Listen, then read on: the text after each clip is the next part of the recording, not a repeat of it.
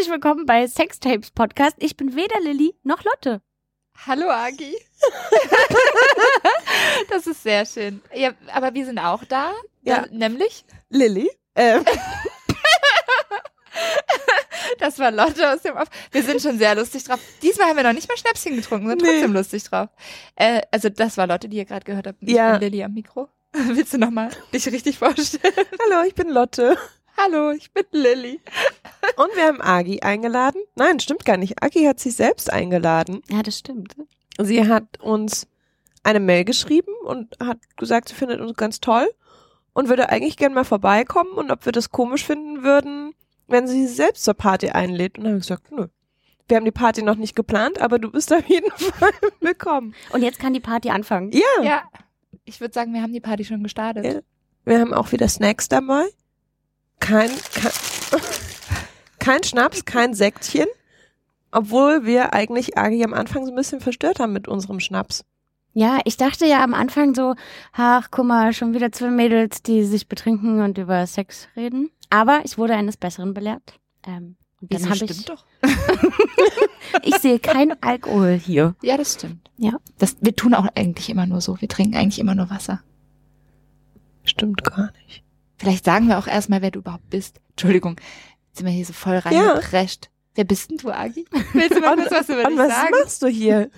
ähm, genau, ähm, mein Name ist Agi und ähm, ich arbeite in Berlin als Sexualpädagogin. Das heißt, ich gehe in ähm, Schulklassen, aber auch in Kitas und Erzieherinnenklassen und so und mache Sexualpädagogik oder sexuelle Bildung. Das heißt, ich ähm, erzähle über Sex und über Vulven und Penisse und Verhütung und Liebe und Partnerschaft und alles rund ums Thema Sexualität. Und ich bin die Gründerin von Vulvinchen. genau, die meisten ähm, von euch, die in Berlin wohnen, werden wahrscheinlich schon mal, ob bewusst oder unbewusst, zumindest irgendwo einen Sticker von Vulvinchen gesehen haben. Das ist, glaube ich, das, was die meisten zumindest schon mal gesehen haben. Die sind weiß und haben eine Vulva drauf. Überraschung. und es steht meistens Vulvinchen drauf oder auch schöne Sätze wie Feminismus fotzt oder was gibt's sonst noch so? Support your local pussy, finde ich auch ja. sehr schön. Love yourself. Viva la Menstruation, auch Knüller. Ja. ja. Genau, und ähm, aber vielleicht sagst du noch mal kurz, was Vulvinchen denn sonst ist. Was ist es denn für dich so? Also was ist es und was ist es für dich? ähm, also Vulvitchen ist für mich erstmal meine, ähm, ich sage immer Vulva-Spielwiese, weil ich da so Sachen ausleben kann, die mir irgendwie wichtig sind und die ich an Menschen weitergeben kann. Und Vulvinchen sind ja erstmal so kleine Kettenanhänger ähm, in Form einer Vulva.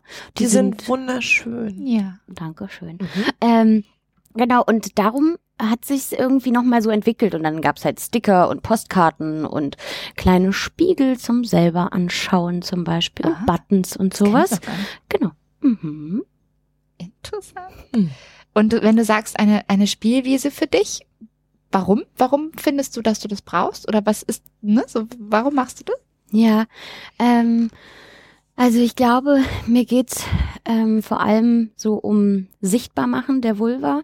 Also ich habe mich so für, für meine Bachelorarbeit ganz viel mit dem Thema auseinandergesetzt, wie die Vulva kulturhistorisch betrachtet wurde und so und wie das Verhältnis jetzt ist. Und ähm, ich merke das halt auch in meiner Arbeit und so.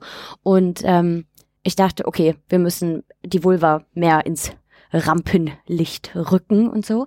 Ähm, und irgendwie ist es auch so ein Ding von, dass ich so Gedanken anregen will und Gespräche und selbst wenn Leute das irgendwie blöd finden und Vulvinchen vielleicht anstößig finden oder so, finde ich das auch völlig in Ordnung. Aber dann reden sie wenigstens drüber, anstatt irgendwie drüber zu schweigen und mhm. so ein mhm. riesen Tabuthema draus zu machen aus der Vulva. Und ähm, ich will auch nicht irgendwie damit provozieren. Ne? Also so, oh krass, die hat da irgendwie eine Muschi hingemalt oder so. Ähm, sondern es geht mir mehr darum, das in so einen positiven Kontext zu setzen und ähm, das wertschätzend äh, zu betrachten, das Thema und eine Sprache dafür zu finden und Leute dazu anzuregen, sich vielleicht auch ein bisschen damit zu beschäftigen. Mhm. Ganz spannend. Du machst irgendwie so ganz viele Punkte auf ähm, und wir haben schon, wir hatten, wir können das ja auch einfach mal verraten, wir haben uns im Vorfeld schon mal mit dir getroffen, ohne Mikros. Und da haben wir auch festgestellt, dass es ganz, ganz viele Punkte gibt, die wir mit dir besprechen wollen, nämlich Sprache, das Verhältnis zur eigenen Vulva, zum eigenen Körper und irgendwie auch dieses große Tabu, was da irgendwie immer noch dranhängt. Und da haben wir einfach ganz gesagt, das ist ganz schön viel und wir haben große Lust, das zusammen zu bearbeiten und uns für eine kleine Miniserie mit dir entschieden. Also du bist nicht nur heute da, sondern kommst auch nochmal wieder, damit wir ganz viel Zeit mit dir haben. Ja, das Wir tue ich sogar sehr gerne. Ja, also ihr könnt euch freuen, das wird äh, allumfassend. Genau. So ein bisschen. Jedenfalls probieren wir viel, viel abzuarbeiten, auch wenn es nicht alles sein kann. Ja, ja, total. Und also ich, also, ne, wir haben jetzt gerade das so gesagt, dass du dich selbst eingeladen hast, aber eigentlich hatten wir dich natürlich vorher auch schon total auf dem Schirm und waren, glaube ich, beide eher so, yay, sie hat uns angeschrieben, natürlich wollen wir was mit ihr machen. Das war so süß. Sie hatte unten noch so eine Linkliste. ja, genau. Wer, wer, also, falls ihr mich noch nicht kennt, so ein Ja, so- bisschen. Und ich glaube, wir haben beide gedacht so, Ich habe dann nur, zu, also irgendwie so, du hast es, glaube ich, geschrieben, mit, damit das Stalken einfach wird und dann so ganz viele Links. Und ich habe nur zurückgeschrieben, wir mussten dich nicht mehr stalken. Na, ich dachte, wenn so eine, das ist so vielleicht so, oh, verrückte äh, Vulva-Lady ist so, hallo, ich möchte über Moschis sprechen. ähm, deshalb dachte ich, okay, ich schicke euch vielleicht ein paar Links zu Artikeln oder so, damit ihr nicht denkt, ich bin völlig übergeschnappt. Genau, also wenn ihr noch nicht über Vulvenchen gestolpert seid, vielleicht ähm, sagen wir es gleich und ver vergessen wir es vielleicht später. Wo findet man dich? Wo findet man Infos über dich? Willst du mal kurz sagen, also wo du so aktiv bist? Ja, herzlich willkommen beim Vulvinchen Werbeblog. Ähm, genau, also ihr könnt Vulvinchen einfach googeln. Dann kommt ihr ähm, zum Beispiel auf der Wander. Da kann man die Sachen kaufen. Ähm, man kann aber auch mich bei Instagram finden unter Vulvinchen. Da ähm, poste ich ganz viele Bilder und Stories und mache auch so ein bisschen manchmal Sex Education. Ähm, auf Facebook bin ich auch. Oder man schreibt mir eine E-Mail. Das geht auch. An. vulvinchen.gmx.de Bam. So. Zauberhaft. ähm, und wer, nee, das macht keinen Sinn. Was wolltest du Ich sagen? wollte gerade sagen, wer zwischendurch Fragen an Vulvinchen hat, die wir weiterleiten und bearbeiten sollen, schreibt uns, aber das funktioniert überhaupt nicht. Außer ihr schickt uns jetzt eine Insta. Ach so, nee, natürlich funktioniert das. Wir sind jetzt so, wir sind jetzt so im digitalen Zeitalter angekommen. Auch Lilly und Lotte sind jetzt im digitalen Zeitalter angekommen und sind ja jetzt wieder auf Instagram auch aktiv und machen da jetzt so Stories, so voll halb live und so. Aber funktioniert natürlich nicht, weil wir die Folgen ja noch nicht so Ja. schnell dann online stellen. Tja, Pech müsst trotzdem noch ein bisschen warten. Aber jetzt, jetzt hört ihr es ja gerade. Und wir haben auch ohne eure Fragen, wenn wir irgendwie genug zu sprechen haben. Ich Ja. glaube auch. Womit wollen wir einsteigen? Dein Aufhänger war ja so ein bisschen, dass du uns nach der Veröffentlichung der Menstruationsfolge geschrieben hast und wir da über Menstruationstassen gesprochen haben und haben eigentlich nur das Problem benannt, dass das so ein bisschen friemelig sein kann, dass man ein bisschen suchen muss, bis man die passende Tasse gefunden hat, aber dass sich der Aufwand irgendwie lohnt und ja, für uns beide das irgendwie ein, ein riesen, eine Riesenerleichterung war oder eine Mhm. Lebensqualitätssteigerung. Und du meinst so, ja, aber eigentlich gibt's nämlich noch ein ganz anderes Problem bei Menstruationstassen. Was Mhm. wäre das denn? Das wäre erstmal, dass man äh, sich traut, überhaupt die eigene ähm, Vulva und Vagina anzufassen. Ähm, weil das dachte ich die ganze Zeit, als ich die Folge gehört habe, dass ähm, Ich habe eine Zwischenfrage. Du hast Vulva und Vagina unterschieden. Ja. Wollen wir das einmal ganz Da kurz auflösen? Ähm, klar, na klar. Ähm, Vulva und Vagina. Also Leute benutzen das ja total wild, als wäre das äh, ein und dasselbe. Ist es halt aber nicht, ne? Ähm, weil die ähm, Vagina, das ist nur der verbindende Teil quasi von den äußeren und den inneren Geschlechtsteilen, also quasi die Körperöffnung, der Schlauch. Ähm, oder auch ganz schlimm gesagt das Loch. Ähm, und die Vulva, das ist quasi das Sichtbare, also ähm, die inneren Lippen, die äußeren Lippen, äh, der Intimhügel, die Klitorisperle, halt alles, was man so sehen und anfassen kann. Eigentlich auch spannend. Wisst ihr, was mir gerade auffällt? Dass man Klitoris ja weder mit Vulva noch mit ähm, Vagina wirklich umfasst, wenn es die, um die ganze Klitoris geht. Mhm. Also wenn, also äh, wir erzählen euch gleich noch ein bisschen mehr zu, zur Klitoris, weil das ist eben nicht nur der, also die Klitorisspitze sozusagen, die Klitorisperle, sondern noch viel mehr. Und es ist in beiden Bezeichnungen nicht mit drin, da habe ich Mhm. vorhin noch gar nicht dran gedacht. Ist so, so Ja. irgendwie so raus. Ja, es gehoben. ist einfach so, als wäre es halt nicht, als würde es nicht dazugehören. Ist einfach nicht da. Oder umschlossen von allem. Oh. Wobei es in, in, ich glaube, in meinem Verständnis schon auch zu diesem großen Begriff Vulva gehört. Mhm. Aber klar, es ist halt irgendwie auch nochmal krasser. Deshalb sollte man schon auch einfach Mitgemeint ist nicht Klitoris ganz- sagen. Ja, Ja. das hat so diesen Sparkassen-Touch dann.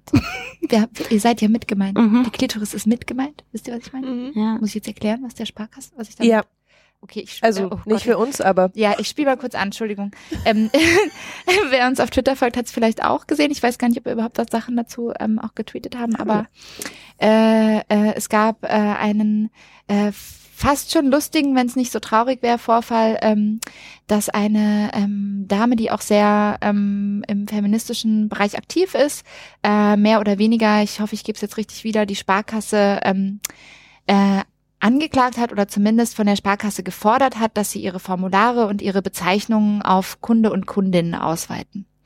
Und gesagt, das kann nicht sein, dass ich nicht mit angesprochen werde als Frau. weil immer nur von Kunden die Rede war. Genau. Und dann hat die Sparkasse also auch Recht bekommen am Schluss und mehr oder weniger so mit der Begründung, die, also ich finde es ja noch okay, dass sie irgendwie, diese haben halt gesagt, so, ja, Kunde, da, das ist irgendwie mitgemeint. So, die Frau ist mitgemeint sozusagen, da sind die Frauen ja mit drin. Das kann man schon mal diskutieren. Da reden wir bestimmt nächstes Mal drüber, wenn wir auch über Sprache vielleicht ein bisschen mehr sprechen. Ähm, aber es, ähm, es wurde vor allem dann auch stattgegeben äh, mit der Begründung, ähm, es wäre ja viel zu aufwendig für die Sparkasse, da jetzt irgendwelche Veränderungen zu machen. Die arme Sparkasse, es geht natürlich nicht. Konnte nicht Können wir das bitte drin lassen? Das war ja herzzerreißend süß. Okay, bleib drin. ähm, Das ist ja auch, also das ist ja auch eine wahnsinnige Neuerung, dass auf einmal Frauen ähm, bei der Sparkasse Konten eröffnen. Also ich finde ja, Margarete Stokowski hat dann nämlich äh, einen sehr schönen Ja. Tweet abgesetzt. Äh, ich bring's, ich bringe die Jahreszahlen jetzt nicht mehr genau zusammen, aber es nicht. war so nach dem Motto, ja, also ich meine, was wollen die denn auch alle? Ja, man, also Frauen konnten, äh, jetzt haben wir doch endlich eingerichtet seit 1900 X, ich weiß nicht mehr, 1900 irgendwas 50, glaube ich, Ja. äh, dürfen Frauen äh, alleinständig ein Konto eröffnen und jetzt wollen die auf einmal auch noch mit angesprochen werden. Da kommt mir überhaupt nicht mehr hinterher bei diesem ganzen feministischen Quatsch, ja. also genau, von dem her mit gemeint ist nicht unbedingt mit gedacht. Äh, wie sind wir jetzt da drauf gekommen? Klitoris, Klitoris. Klitoris, die Klitoris Und auch die. Vulva, wenn, selbst wenn wir das mitdenken, heißt das noch lange nicht, dass jeder das mitdenkt, dem wir, mit dem wir den Begriff Vulva benutzen zum Beispiel. Ja. Aber können wir ja gleich noch mehr dazu sagen, was die Klitoris überhaupt genau Ja. ist. Sind wir Aber bisschen wenn wir, genau, wir sind gerade ein bisschen abgekommen, aber wenn wir gerade so äh, bei Sprache und äh, wer ist mitgemeint Ja. sind, können wir auch nochmal irgendwie ganz gut ähm, aufgreifen, Agi macht, macht große Hochdaumen, die weiß schon, was jetzt kommt. dass natürlich nicht jede Person, die eine Vulva hat, ähm, automatisch eine Frau ist. Also das wollten wir auch nochmal aufgreifen. Wir wissen, also wir hatten dazu auch schon auf Twitter Diskussionen, wir sind uns diesen, dieses Problems immer wieder bewusst. Wir hatten es bei der Menstruationsfolge, sind wir da so ein bisschen in die Falle getappt, dass wir Mhm. Ähm, ganz oft von Frauen gesprochen haben. Ich habe immer so ein bisschen versucht, irgendwie von Menschen zu sprechen und habe es einmal gemacht und dreimal dann irgendwie nur von Frauen. Wir sind uns dessen bewusst und wir wollen es auch aussprechen, dass, dass es, äh, dass nicht nur Frauen menstruieren, dass nicht nur Frauen Vulven haben oder andersrum nicht automatisch Vulva ist gleich Frau. Es kann aber manchmal passieren, das ist keine Entschuldigung, aber nur eine Erklärung, dass wir im Eifer des Gefechts irgendwie in unsere Sozialisationsfalle auch in unserem Vorgespräch hatten wir uns dazu ja auch schon irgendwie ausgetauscht, dass es mir, dass ich mich manchmal so über mich selbst ärgere, dass es passiert, weil das mir wichtig ist, aber ich genau, also ich meine, ich habe halt irgendwie mit Mitte 20 das erste Mal so wirklich ein Bewusstsein dafür bekommen, dass es mehr gibt als Mann und Frau und dass es Mhm. irgendwie auch Menschen gibt, die sich keiner von beiden Kategorien zugehörig fühlen, ähm, habe ein Bewusstsein für ähm, Trans-Menschen bekommen. Also ich wusste irgendwie vorher, dass es, dass es das irgendwie alles gibt, aber es war so außerhalb meines A- Agi hebt die Hand. Ich, ich habe mich gemeldet. ähm, ich äh, wollte dich gar nicht unterbrechen, aber ähm, also ich finde ganz wichtig ist einfach erstmal zu sagen, dass mein Genital nichts über meine Geschlechtsidentität sagt. Also nur weil ich eine Vulva habe, ähm, bestimmt das nicht irgendwie, was ich innerlich fühle oder so oder wie andere mich wahrnehmen. Also weil ich weiß nicht, ich laufe durch die Welt und äh, lese Personen als Mann, als Frau und meistens sehe ich die nicht nackt. Also auf der Straße sehe ich ja nicht deren Genitalien ähm, und ähm, erkenne sie quasi als Mann, Frau, Mensch. Ähm, also unsere Genitalien sagen nichts über unsere Identität. Ist vielleicht auch nochmal wichtig. Mhm. So, Das ist echt Ja, ganz gut. schön. genau. Ich habe noch eine Frage, Ja. weil tatsächlich auch mir das am Anfang nicht so richtig klar war und wenn mir das nicht klar ist, dann sind, ist es sicherlich auch ganz vielen Hörern und Hörerinnen nicht klar und allen die, das, das wollte ich übrigens, ah nee, aber da sprechen wir nächstes Mal drüber, aber tatsächlich sage ich nie Hörer und Hörerinnen, weil ich das immer schwierig finde, dass man sich dann wiederum so einschließt auf, es gibt männlich und weiblich und sonst nichts anderes. Das finde ich nämlich auch doof. Aber anyways, da will ich jetzt gar nicht das Fass aufmachen, sonst kommen wir ja völlig ab hier. Was ich eigentlich fragen wollte ist, ähm, weil wir das bei der Menstruationsfolge eben nicht mit aufgenommen haben, vielleicht können wir einmal noch mal kurz sagen, in, in welchem Fall ist es denn so, dass jemand menstruiert, der keine Frau ist? Weil ich glaube, dass das für viele Leute nicht klar ist. So, also ich könnte mir vorstellen, dass da direkt die Twitter-Reaktion zum Beispiel käme, hä? Ja. Mhm. Naja, das, das schließt ja eigentlich ganz gut an, an das, wie wir jetzt gerade hier gelandet sind, dass ähm, es einfach Menschen gibt, die keine Frau sind, ähm, zum Beispiel ähm, bei Transitionen, die noch eine Vulva haben oder auch die Vulva und Vagina behalten wollen. Also nur wenn ich ähm, äh, biologisch als Frau geboren wurde und äh, die Entscheidung treffe, als Mann zu leben und als Mann gelesen zu werden, kann ich ja angleichende Operationen machen, kann ich Hormone nehmen, die auch Einfluss darauf haben könnten, ähm, ob ich menstruiere oder nicht. Es gibt aber auch einige Personen, die sagen, das braucht's für die, also für das Leben als Mann ähm, braucht's das nicht. Die haben aber trotzdem Vulva und Vagina und Eierstöcke und könnten beispielsweise menstruieren. Ja. Das ist irgendwie Genau. das Beispiel. Ja. Agi nickt. Möchte Agi noch was hinzufügen? Ähm, nee, ich weiß nicht. Du hast gerade ähm, gesagt, entscheiden.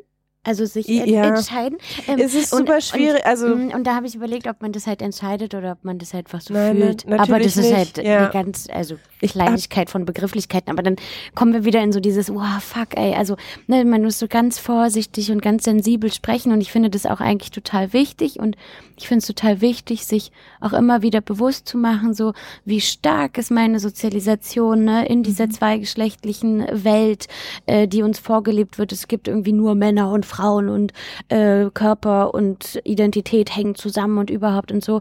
Also, dass ähm, man da halt auch in Fallen tappt. Und ich Ja. denke mir auch, boah, ich beschäftige mich irgendwie seit zehn Jahren mit dem Thema und mir passiert das immer wieder. Und ich denke so, okay, wow, Agi, halt mal kurz an, so, denk nochmal nach und ähm, korrigiere dich oder so, einfach auch, um anderen zu zeigen, wir sind da auch alle einfach noch im Prozess und das ist doch Mhm. okay. Also, dass man vielleicht auch mal was irgendwie komisch ausdrückt oder vielleicht nicht so alle mit gemeint hat oder so, sonst finde ich Ja. Einfach in Ordnung, sich damit auch zu zeigen. Ja, ich finde es auch, ich finde es auch äh, total hilfreich, wenn uns Leute darauf hinweisen und in Diskussionen gehen, ähm, weil, glaube ich, nur über diesen Austausch und die Diskussion immer mehr ein äh, Gespür dafür geschärft wird. Mhm. Also sowohl bei mir selbst als auch bei anderen.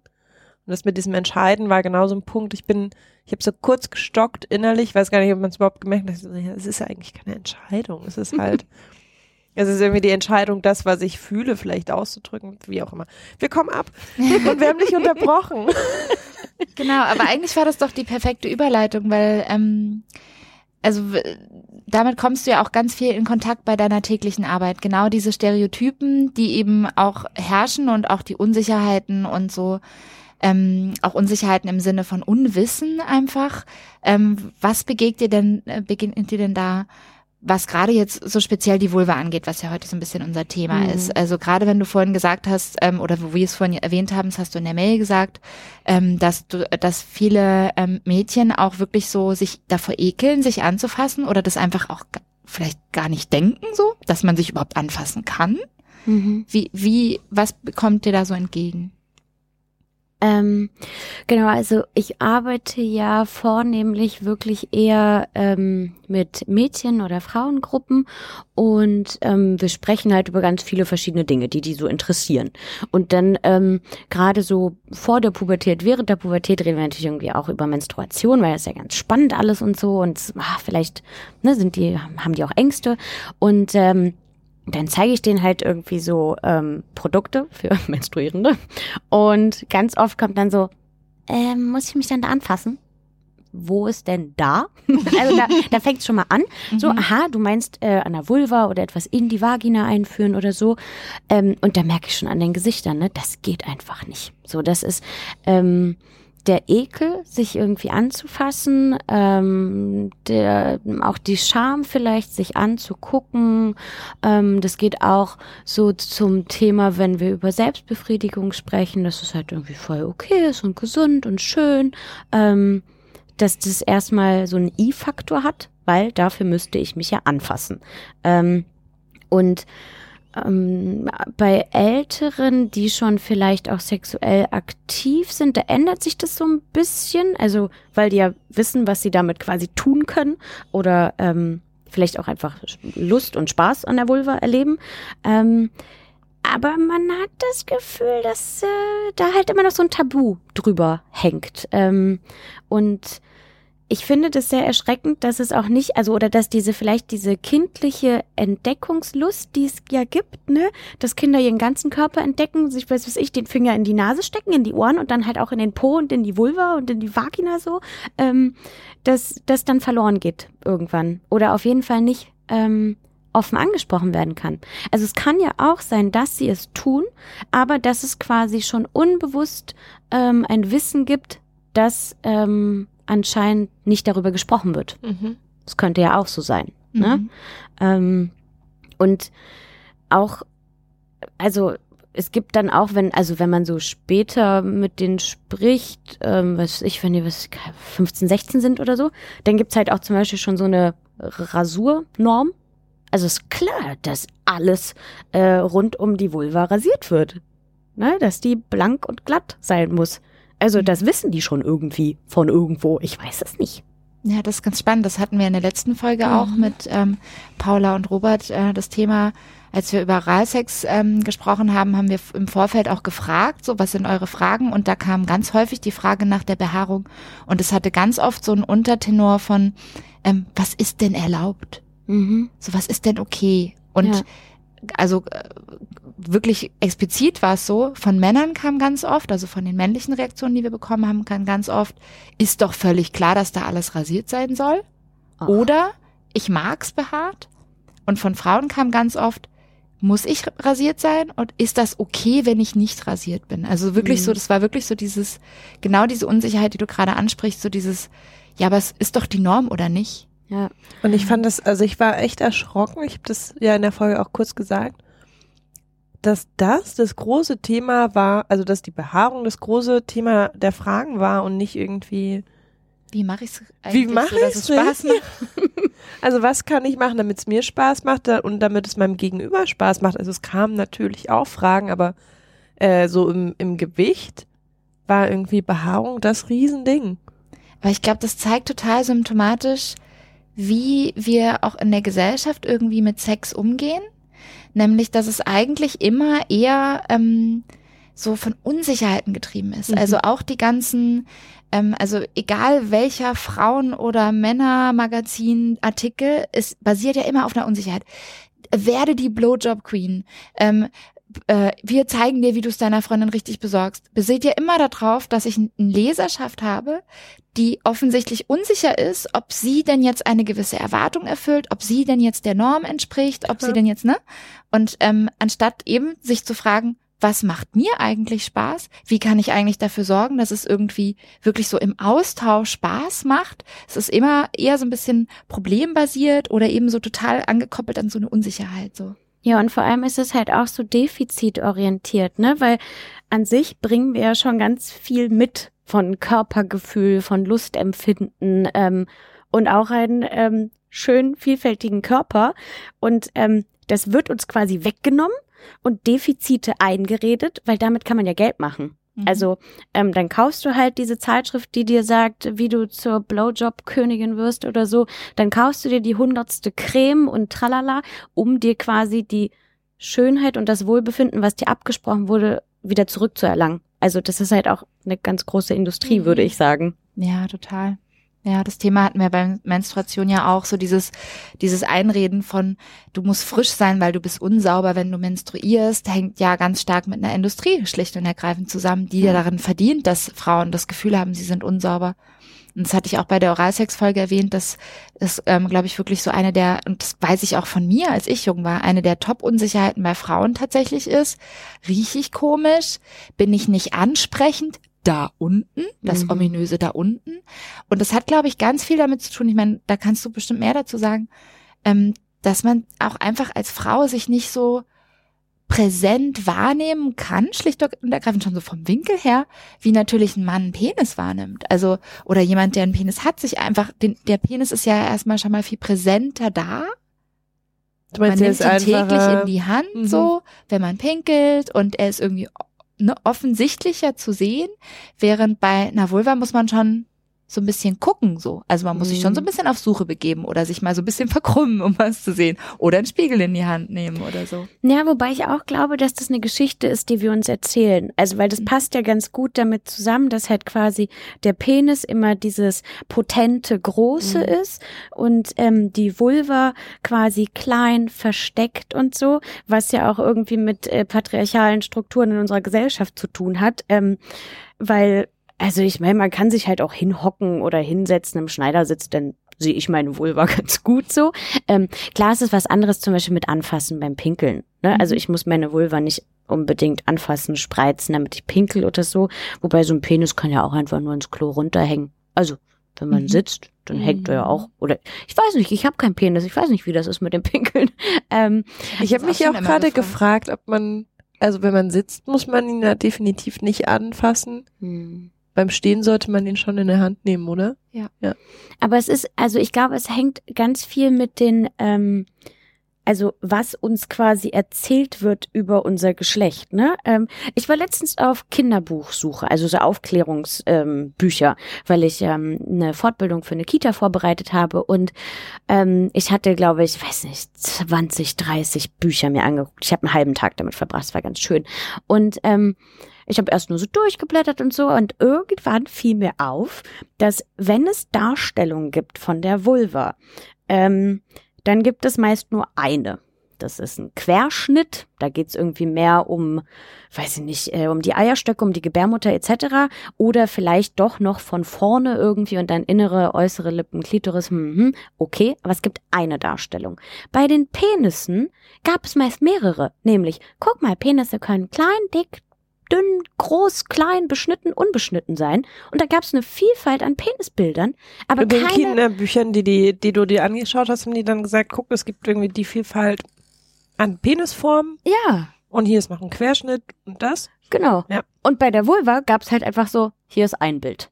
Also, Ernsthaft? und also es gibt ganz wenige Bücher und das halt auch eher für Jugendliche, würde ich sagen, oder für Erwachsene, wo halt auch eine Vielfalt von Vulven dargestellt wird. Und ähm, ich meine, mit was wachsen wir denn auf, wenn wir auch in Biobüchern mein Geschlechtsteil nur ein Schlitz ist oder ein Strich? Also ich habe doch dann keine Vorstellung davon, dass die sich auch mit dem Alter auch verändert, ja, dass die inneren Lippen bei den meisten Frauen mehr irgendwie sichtbar sind und äh, weiß nicht, die auch dick, dünn, schrumpelig, dunkel sein können, was auch immer, ja. Also jede ist halt auch anders, ähm, aber das wird nicht so wirklich erzählt. Und das fand ich ganz gruselig, weil dann schaut, weiß nicht, man an sich runter und denkt sich, oh, ich sehe nicht so aus wie im Biobuch. Hm, falsch. Mhm. Ja.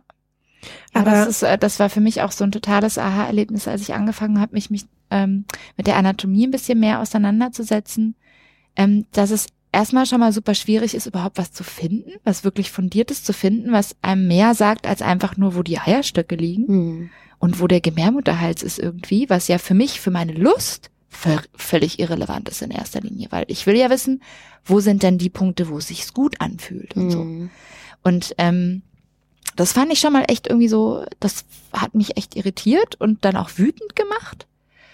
Und ähm, dann umso wütender gemacht, als ich verstanden habe, dass man als Frau, wenn man nicht wirklich danach auf die Suche geht, eigentlich an keinem Punkt im Leben so wirklich aufgeklärt wird, was sind meine Lustorgane, was gibt's da alles und wo liegt es und wie kann ich das stimulieren, so. Und das fand ich, also es Mhm. hat mich richtig wütend gemacht, Mhm. weil ich eben genau diesen Gedanken hatte von, ähm, als Mann behaupte ich jetzt mal, oder als Mensch mit Penis, Penis ist es einfacher, einfach weil er erstens da ist und weil es auch viel mehr Darstellungen davon gibt, was man mit einem Penis so alles tun kann, die nicht nur ausschließlich Porno sind, so. Und bei, bei einer Vulva und unterschiedlichsten Vulvenformen, also gerade wenn es dann eben so um verschiedene Aus, äh, also aus, wie sagt man, Prägungen? Ausprägungen, danke, von ähm, Vulven gibt, große innere Schalenlippen, kleine und so weiter, ja, gibt es einfach fast nichts schon. Es gibt schon fast kein Bildmaterial einfach. Mhm. Ich fand das auch, als du das gerade erzählt hast mit diesen Kinderbüchern, habe ich mich so an meine eigene Sexualaufklärung zurückerinnert und ich erinnere mich, dass es genau diese Erzählung, also es gab zwei Stränge der Erzählung. Es gab nämlich genauso, hey, es gibt unterschiedliche Penisformen, es gibt klein, dick, groß, dünn, bla, alles ist okay, alles ist irgendwie Teil Was ja, was ja schon mal gut ist. Also was ja schon mal, das, das genau. kritisieren wir ja nicht, sondern wir kritisieren ja nur, dass es das sozusagen für Vulven Vul- nicht genau. gibt. Ja. Und das, also ich meine, das fand ich auch richtig und wichtig. ja. Und da schwang auch so ein totales Bewusstsein ähm, dafür mit, dass sich äh, Menschen mit einem Penis oftmals in dieser männlichen Sozialisation diesem Druck ausgesetzt fühlen. Ist mein Penis okay? Ist mein Penis groß genug? Ist was auch immer. Mhm. Dafür war das Bewusstsein total da. Es wurde sogar auch erzählt, was irgendwie die lustvollen Stellen am Penis sind. Ähm, also nicht irgendwie mit einem Atemzug, aber das war auch irgendwie Teil des Ganzen. Und so dieser ganze Part zu Vulva, Vagina war eigentlich komplett auf die Vagina ähm, und alles, was innen liegt, beschränkt. Also genau dieses, hier sind die Eierstöcke, hier ist das und bla und bla und dann Menstruationszyklus hoch und runter irgendwie diskutiert. Und dann gab es irgendwie so eine kleine Darstellung, so, ah ja, und übrigens, da ist die Klitoris. Also natürlich wurde nur die Klitorisperle dargestellt. Das ist das Lustzentrum der Frau. Fertig aus. Mhm. Äh, nix irgendwie über, also über andere ähm, Lust, also Teile von Lustorganen, dass es irgendwie nicht nur die Klitoris sein muss, dass die Klitoris, oh, wollen wir das jetzt irgendwie einmal Ja, aufmachen? lass uns einmal, lass uns einmal erzählen. äh, Das, genau, ich würde gerne noch Ja. das zu Ende führen. Das erzählen wir gleich nochmal mit dieser, mit diesem Klitoris-Mythos. Ähm, und es wurde nichts dazu gesagt, wie unterschiedlich Vulven aussehen. Also ich war halt genauso irgendwie so diese Schlitzbrötchen-Darstellung irgendwie im Ja. Biologiebuch. Und ich bin halt erst irgendwie, keine Ahnung, Jahre später mal auf Projekte gestoßen, die irgendwie tatsächlich auch eher erwachsene Menschen adressieren, die sagen, hey, es gibt eine riesengroße Bandbreite und es ist vollkommen, ähm, vollkommen normal auch, dass deine Vulva anders aussieht als die deiner Freundin. Es ist vollkommen normal, dass deine Vulva anders aussieht als das, was du in Magazinen siehst und so weiter. Plus auch irgendwie, also Farbe fand ich halt so krass. Also irgendwie Mhm. so über dieses Schamlippen-Thema spricht man häufiger nochmal, aber ich finde, es wird wenig darüber gesprochen, dass äh, also dass zum Beispiel Schamlippen eine andere Hautfarbe haben können und in den meisten Fällen, glaube ich, eine andere Hautfarbe haben als äh, irgendwie meine Arme und dass es irgendwie vollkommen normal und gesund ist, dass das ein bisschen anders aussieht als der Rest des Körpers. Das hat mich als Teenie total verunsichert. Ja, glaube ich. Mhm. Und, und also, ähm, ja, Klitoris gleich, aber ähm, es ist halt auch, also ich meine, da gibt's halt auch ähm, so eine, ha, wenn medial die inneren oder äußeren Lippen gezeigt werden, grenzt es ganz oft so äh, an Pornografieverbot. Mhm. Deshalb wird halt auch ganz viel einfach nur der Venushügel gezeigt und all sowas, ne? Wobei, wenn wir halt über Aufklärungsbücher sprechen und Aufklärungsmaterial und Biologiebücher, dann sind ja Zeichnungen und schematische Darstellungen völlig erlaubt. Also man könnte sie ja machen, aber sie fehlen halt einfach und ähm, genauso mit den Farben. Also man könnte die auch unterschiedlich mal anmalen und so und nicht alles in Schweinchen rosa. Ja. So. Ich Also ich meine, das ist ja mit, mit Penissen genauso. Also ich meine, du kannst ja. Ja. auch nicht einfach mal easy überall Penisse rumzeigen und es ist ja, wird ja auch irgendwie gelöst. Also. Ja, wobei, ähm, das stimmt schon, also äh, pornografisch ist es nicht, wenn es ein nicht irrigierter Ja, ja. Penis ist, was man ja auch schon diskutieren kann. Aber egal. Ich will ganz kurz, bevor wir jetzt äh, auf Klitoris Mhm. eingehen, ähm, noch Beispiele nennen von für Leute, die ähm, sich mal Sachen angucken wollen. Äh, ähm, es gibt zum Beispiel auf Instagram den Account Vulva Gallery. Das sind gezeichnete Vulven in unterschiedlichster Variante, um so ein bisschen diesen Pornografie-Gedanken auszuhebeln. Die sind ganz süß und es gibt, ich überlege gerade, die Wall, Wall of Vulva, Nee, Mhm. ist Wall of Vagina. oder? Wall of Vagina, aber eigentlich Oh, sind es auch Vulven, die, die Ja. dargestellt werden, Ja. richtig? Ich habe nämlich die ganze Zeit das nicht anges angesprochen, ähm, weil ich so dachte, aber das heißt, glaube ich, ne? Ja. Great Wall of Vagina, grad. Ich glaube nämlich obwohl auch. es Vulven sind. Also ich, ähm, ich weiß ja nicht, ob das möglich ist, ne? Aber bei euch im Podcast kann man doch sicher irgendwo was verlinken oder so. Ja, In ähm, den Shownotes, genau. Genau, also ihr findet in den Shownotes äh, Buchempfehlungen von Agi. es gibt nämlich wirklich sehr schöne Bücher, ähm, die auch gut geeignet sind für Jüngere und auch für alle anderen Menschen, die auch mal schauen wollen. Ich Großartig. zähle die jetzt mal nicht auf, wir äh, listen sie einfach auf. Genau, ich, und äh, Entschuldigung, da möchte ich auch direkt mal kurz einsetzen und kurz erklären, was die Shownotes sind, weil das sagen wir auch immer so völlig selbstverständlich und bin ich gerade drüber gestolpert mit jemandem auf äh, an den sozialen Kanälen, wo, Wo ich nochmal erklärt habe, was das ist. Genau, also äh, wir, wir sagen das so selbstverständlich, aber ähm, je nachdem, wie ihr zu uns kommt und uns hört, ähm, äh, ist es vielleicht nicht ganz so selbstverständlich. Also wenn ihr Interesse habt, äh, einen von diesen Links zum Beispiel zu finden, zum Beispiel Buchempfehlungen von Agi, ähm, dann empfehlen wir einfach auf unsere Webseite zu gehen, www.sextapes-podcast.de, falls ihr da nicht sowieso schon seid. Und da wiederum ähm, könnt ihr in, auf jede, da gibt's den, den äh, Menüpunkt Lesen statt Hören.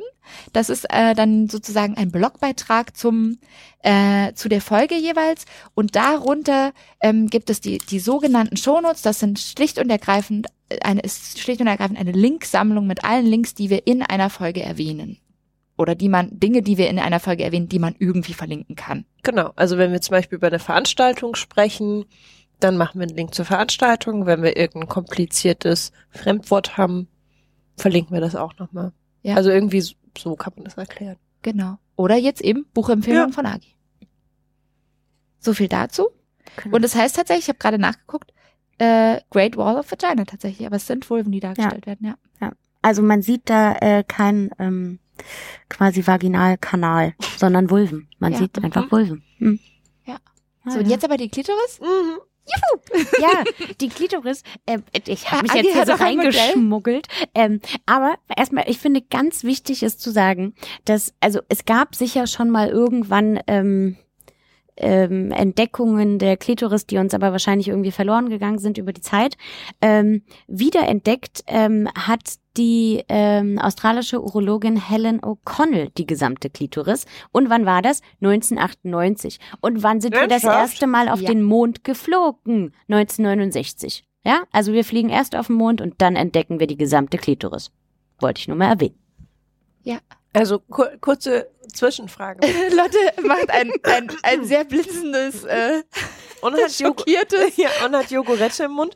Ähm, vor 1998 war man sich bis dahin der, der Existenz der Klitoris nicht bewusst. Nein, so nicht richtig? der gesamten Größe. Mhm. Also da gab es Ah. quasi nur das Pünktchen, die Okay, Perle, das mhm. Knöpfchen. Wobei oder so. Einwand, das stimmt glaube ich auch nicht ganz. Das dachte ich nämlich auch. Aber ich glaube, es ist sogar so, dass, aber das müssen wir erst nochmal verifizieren. Aber ich glaube, es ist so, dass du, das ist sozusagen, wir sagen gleich, wie es aufgebaut ist, dass es gibt mehrere Arme oder Äste und dass die Größe des, also wirklich die Ausmaße des Schwellkörpers erst dann äh, rausgekommen sind, aber ähm, ich weiß zum Beispiel, dass mein Freund mir ein Buch gegeben hat, ähm, das da heißt She Comes First von Ian, Dr. Ian Kerner und ich habe es selber noch nicht gelesen, aber er hat gemeint, dass er schon vor 15, 20 Jahren dieses Buch gekauft hat und da ist auch schon eine Beschreibung de der Klitoris mit diesen Armen drin, also ich glaube, Mhm. dass sozusagen diese Arme schon gab, aber wirklich das Ausmaß, mit was da noch alles dranhängt, Schwellkörper und Co., was wir euch jetzt beschreiben, das gab es sozusagen so noch nicht. Was ich Aber- trotzdem so oder so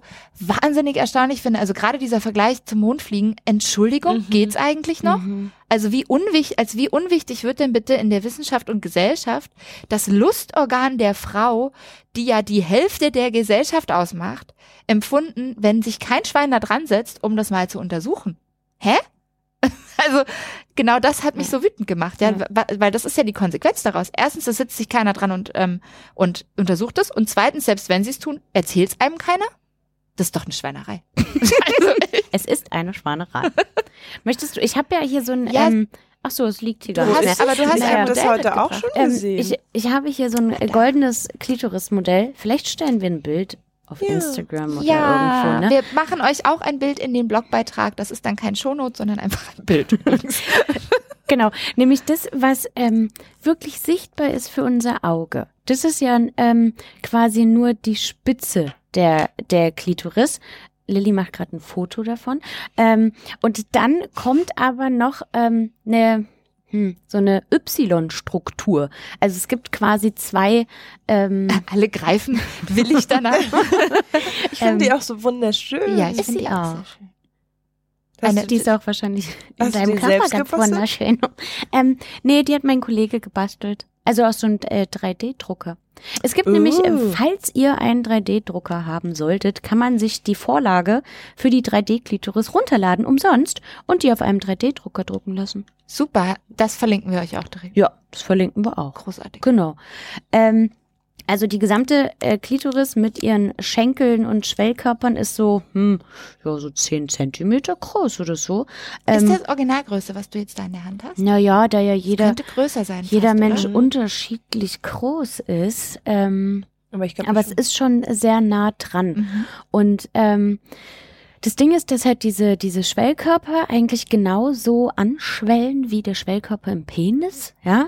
Ähm, und ich finde es auch ganz wichtig, dabei zu erwähnen, ähm, es gab bestimmte Ärzte und äh, Psychologen, ich benutze bewusst die männliche Form, die zwischen dem äh, klitoralen und vaginalen Orgasmus unterschieden haben und auch ein höherwertig, also zum Beispiel der vaginale äh, Orgasmus war nach Freud der erwachsene Orgasmus und äh, wer klitoral kommt, der ist quasi auf irgendeiner Entwicklungsstufe hängen geblieben Mhm. und so ein Zeug. Aber diese Unterscheidung machen ja sehr viele Menschen immer noch. Also Genau. das ist ja total eingebrannt. Das, das hat sich eingebrannt und eigentlich aber mit der Entdeckung dieses äh, klitoralen Gewebes ähm, löst sich das auf, weil egal ob von außen oder innen quasi stimuliert wird, wird eigentlich dieselbe Struktur äh, stimuliert von, von der Klitoris und ähm, also beziehungsweise halt dieselben Nervenfasern, Nervenenden und so. aber kurze Frage auch, weil sich vielleicht auch einige unserer Hörer und Hörerinnen stellen.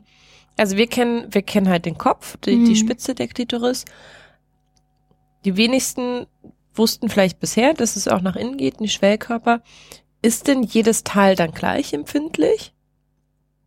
Hm. Kannst du das Ich also? bin ja keine Medizinerin, ne?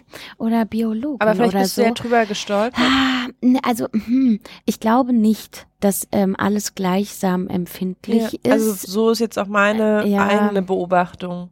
Ja, wobei ich auch glaube, dass also man kann ja auch den Körper quasi ähm, trainieren Mhm. oder Nervenenden auch quasi stimulieren, so dass sie angeregt werden und empfindsamer werden. Also das Mhm. könnte man ruhig ähm, ausprobieren. Und ähm, das Interessante ist ja, dass diese Schenkel quasi auch um den Vaginaleingang ähm, sich umschließen quasi. Und also ich meine, das Gewebe in der Scheide, in der Vagina, das ist ja gar nicht so empfindsam. Sonst wäre ja eine Geburt, die schon per se schmerzhaft ist, noch schmerzhafter.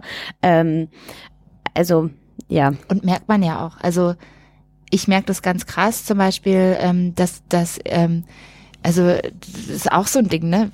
Ähm, dass äh, der Vaginalkanal, auch wenn das jetzt so ein ganz ätzendes Wort ist, aber also ne, die Vagina sozusagen, ähm, eben dieser Schlauch, zum Beispiel eigentlich nur auf Druck empfindlich reagiert und im Zweifel noch auf Reibung, aber eben nicht in sich empfindlich ist. Also es ist nicht wie eine Klitoris, wo ich wirklich eigentlich nur so drauf tippen muss und das empfinde ich schon ganz Mhm. stark, sondern es ist eine ganz andere Art von Empfindung, nämlich dann, wenn wirklich eine Form von Druck draufkommt, das spürt man dann. Hm. Jetzt haben wir aber so, jetzt haben wir immer noch nicht so richtig erklärt, wie das aussieht. Also du hast gerade angesetzt, es ist wie ein umgedrehtes Y, könnte Ja. man eigentlich sagen, oder? So, nur so umgedreht. Mhm. Und dann hat man unten, das fand ich zum Beispiel eine totale Erkenntnis, als ich das erste Mal dieses Modell gesehen habe, dass ja eine Klitoris und eben so das Klitorisköpfchen, wie sagt man eigentlich so ganz offiziell? Weiß nicht. Gibt's kein offizielles Wort wieder mal? Wir sagen Hm. jetzt einfach, was wir wollen. Ähm, Das, was Äh, rausguckt. das, was rauskommt, genau, was sich da so rausbindet, dass das ja wirklich auch wie so ein kleiner Penis ist. Also es ist wirklich so, das, die, es hat eine Vorhaut, die da drüber liegt und dann kommt es so raus wie so eine kleine Eichel und es hat wirklich dahinter auch so einen richtigen kleinen Penis, der natürlich nur viel kleiner ist. Aber dementsprechend, wenn man sich das einmal so, das war für mich so ein totales Aha-Erlebnis, weil dann war auch völlig klar, wenn ich als der Stimulierende einer Vulva das weiß, dann ist vielleicht auch viel verständlicher, wie ich eine Vulva stimuliere, weil es so viel anders als ein Penis dann fast schon nicht mehr ist, weil ich weiß, ah okay, also zumindest jetzt dieser Teil, dieser Penisteil oben, ne? Ähm, dass es diese Vorhaut gibt und darunter ist es natürlich super empfindlich, genauso wie eine Eichel und so, ne? Also dass man so diesen, diese, diesen äh, ähm, Übertrag hat und dann hat Und man man da nicht einfach so drauf. Genau, nicht einfach so drauf rumdrückt, als wäre man ein riesiger Finger, der auf einem Penis drauf rumdrückt. Das ist vielleicht nicht so stimulierend so. Hm? Ähm, genau, und dann hat dieser, dieser teilt sich dann auf in zwei schmale Schenkel, die so ein bisschen länger und spitzer sind. Das, die sind sozusagen die großen Bögen vom Y, wenn man das jetzt versteht. Und haben aber auch nochmal sowas, was jetzt in dem Modell fast ein bisschen aussieht wie Hoden übrigens. was dann diese Schenkel sind, die, die nach innen gehen und die sind auch ganz starke Schwellkörper, richtig? Hm. Ja. Und die wiederum liegen in, also das ist ja auch nochmal die Frage, wie die dann in dem Körper wirklich liegen. Die liegen im Körper sozusagen rund um den Vaginalschlauch. Ja, also quasi am Eingang, am Vaginaleingang. Wobei das ja auch, also ich meine, das ist wirklich auch noch nicht so grandios untersucht und jeder Körper ist halt anders, ne? Ja. Ähm, aber es kann sein, dass halt ähm, durch diese Klitoris-Schenkel quasi die äußeren, ähm, Ist es nicht so rum? Wir halten nein, Nee, so. so, dass auch die die Ah ja, äußeren stimmt, Lippen quasi empfindlich sind, ne? Ähm, und man da auch stimulieren könnte und das anschwillt quasi, ne? Und generell, wenn eine Vulva äh, erregt ist, ne, dann schwillt die an, dann ist die durchblutet, dann ähm, ist die vielleicht größer, dunkler. Ähm, auch die die Klitoris-Eichel oder Klitoris-Spitze, die kann auch quasi vergrößert sein, so. Und die ist auch bei manchen gar nicht so klein, ne? Also bei manchen schaut die Klitoris-Spitze auch ganz doll hervor. Ähm, und die wundern sich vielleicht, was das für ein Zipfelchen ist oder so, ne? Das ist die Klitoris, yay, yay. Daran kann man sich sehr erfreuen. Ja. Ja, genau. Und ähm, also diese Schwellkörper, die so ein bisschen dicker sind und die dann eben auch stark anschwellen können, die liegen um den Vaginalkanal. Und diese zwei längeren Äste, nenne ich sie jetzt einfach mal, das habe ich jetzt erst vor einer Woche oder zwei so richtig verstanden. Die liegen, äh, die ziehen in die Oberschenkel rein. Ist das richtig? Echt? Das, äh, also Also aus meinem selbst Verständnis, hier Fragezeichen, okay. aus meinem Verständnis äh, liegen die eher äh, bei den äußeren ähm, Lippen. Bei den äußeren Schamlippen. Aber ich, ich schlag hier mal ein Buch auf, du. Genau, was Agi gerade aufschlägt, das würde ich nämlich auch äh, gerade im Zusammenhang einfach mit äh, so Abbildungen und so was man bis jetzt vermisst hat an Abbildungen total empfehlen. Ähm, äh, ich habe es mir gerade erst gekauft, deshalb kann ich zum Inhalt noch nicht so wahnsinnig viel sagen, aber zu den Abbildungen schon, die sind auf jeden Fall sehr hilfreich. Ähm, das ist das Buch von äh, Laura Merritt und das heißt ähm, Frauenkörper neu gesehen. Ähm, gibt's auch in einer neueren Auflage und da gibt's ganz viele Abbildungen ähm, von Vulven und ähm, auch so wirklich in verschiedensten Varianten, um zu zeigen, wo liegt es eigentlich wie. Und es gibt auch verschiedenste Vulven, die abgebildet sind in Realbild, um mal so ein bisschen zu sehen, was gibt's eigentlich für eine Varianz und so. Und ähm, ich hatte in einem anderen Interview mit Laura Mehre tatsächlich auch ähm, das eben so verstanden, dass diese äh, diese schmalen Schenkelchen, diese ich glaube, die sind hauptsächlich wirklich so Nervenäste und dieser diese Schenkel in der Mitte sind eher so Schwell- Schwellkörper, genau, und dass diese Nervenäste fast schon so in die Oberschenkel reinziehen. Ja, heute lernt auch Agi noch was. Ähm, ja, hier auf diesem Bild sieht man das auch eigentlich ganz gut. Genau. Ähm, dass diese äußeren quasi Schenkel ähm, Weil eigentlich liegt es nämlich ja so. Richtung Richtung quasi ähm, Und dann ziehen die da äußere Mhm. Lippen und den Übergang dann zu den zu den Schenkeln. Und ich meine, das ist ja auch bei vielen ein ganz empfindlicher Ja, Bereich. Ne? da sagen, ist das auch ganz eigentlich feine total Haut und so. Nachvollziehbar. Ja. Ich musste da ähm, beim Also es letzten erklärt Mal, mein, mein Lustempfinden total. ich musste da auch beim letzten Mal bei der letzten Folge total dran denken, als Robert gesagt hat, was er mit Paula macht beim Oralsex. Und Paula sagte ja, ich bin vorher noch nie gekommen beim Oralsex, mit Robert bin ich gekommen. Und Robert sagte dann als allererstes, was er macht, ist vor allem erstmal streicheln. Er fängt damit an zu liebkosen und vor allem alles drumherum zu liebkosen. Bauch, Hügel und aber eben auch die Innenseiten der Oberschenkel total mit einzubeziehen. Und ich glaube, da kommt wieder so voll dieser Effekt von, also erstens so, dass sich sowas so aufbaut, dass sich eine Erregung aufbaut, aber auch gerade dieser Effekt, den du gerade angesprochen hast, finde ich super wichtig, weil wir haben es ein paar Mal angerissen, aber gerade wo du jetzt hier sitzt als Sexualpädagogin, fände ich es voll spannend, wenn du noch mal kurz was dazu sagen könntest, dass ähm, sexuelles Empfinden wirklich ein gelerntes Empfinden ist und dass man das total trainieren kann sozusagen und trainieren jetzt nicht im Sinne von, ich muss mich jetzt äh, marathonmäßig auf irgendwas hintrainieren, sondern eher im Sinne von, ähm, was ich selber nicht ausprobiere, kann auch für mich total unempfindlich sein oder eben gar keine Lust auslösen, auch wenn es per se die Fähigkeit dazu hätte, mich, also das Potenzial hätte, für mich Lust zu- auszulösen. Und dass ich aber durch eine immer wieder Stimulation oder eben so Anregen sozusagen nach einer Zeit wirklich ein Lustempfinden lernen kann. Mhm. Und gerade wenn ich nicht weiß, wie meine Klitoris aufgebaut ist, wie überhaupt mein Körper aufgebaut ist und meine Lustorgane, dann weiß ich ja auch gar nicht, wo ich das überhaupt probieren kann. Also für mich war zum Beispiel totales Learning, äh, innere Oberschenkel ab jetzt total mit einzubeziehen und einfach mal zu gucken, was passiert dann eigentlich. Äh, verändert sich mein Lustempfinden dadurch? Ich muss jetzt irgendwie kurz uns selbst torpedieren. Ja. Also natürlich ist Wissen Macht und Wissen macht's einfacher und Wissen wichtig, bla, keine Frage. Aber ich wusste 100 Jahre lang nicht, dass es diese Verästelung gibt. Ich wusste nicht, äh, wo die Verästelung hinreicht. Lotte ist übrigens 101. Ja. ich habe mich gut gehalten. Aber ich trotzdem habe ich rausgefunden durch selbst, also ne, das ist immer so ein bisschen die Frage, welches Wissen äh, über konkrete Sachen brauche ich. Also ich glaube, es macht es einfacher und es macht, also ist total sinnvoll. Mhm. Aber natürlich kann ich auch durch, ich fasse mich an und, und spüre in mich rein, habe ich trotzdem auch ohne das Wissen über die Verästelung der Klitoris rausgefunden, dass Oberseit, äh, in, wie heißt es, Innenseiten, Oberschenkel total empfindlich. Also es war für mich jetzt komplett andersrum. Und ich so dachte, na klar, das erklärt total, warum ich da so super krass empfindlich bin. Ja. Aber ich meine, also, ne, voll cool für dich. Und es gibt super viele Frauen, bei denen das nicht so ist, die totale Schwierigkeiten haben mit Ja, dem klar. Orgasmus. Und eben gerade im Anbetracht dessen, was Agi gerade sagte mit, äh, die sich vielleicht noch nicht mal trauen, sich anzufangen. Ja, na klar, woher sollen sie es dann auch wissen? Und wenn sie dann noch nicht mal wissen, so, es gibt da überhaupt Lustpunkte. Ne? Deswegen, deswegen also- dachte ich auch so, sag, also, aber ich glaube, man muss auch so ein bisschen die Hemmschwelle, also auf allen Seiten abbauen. Ja. Ich glaube, man muss auch die Hemmschwelle abbauen, ähm, dass Leute nicht Angst kriegen, z- zu wenig Wissen zu haben und sich erstmal ganz viel anlesen und angucken müssen, um eine erfüllte Sexualität.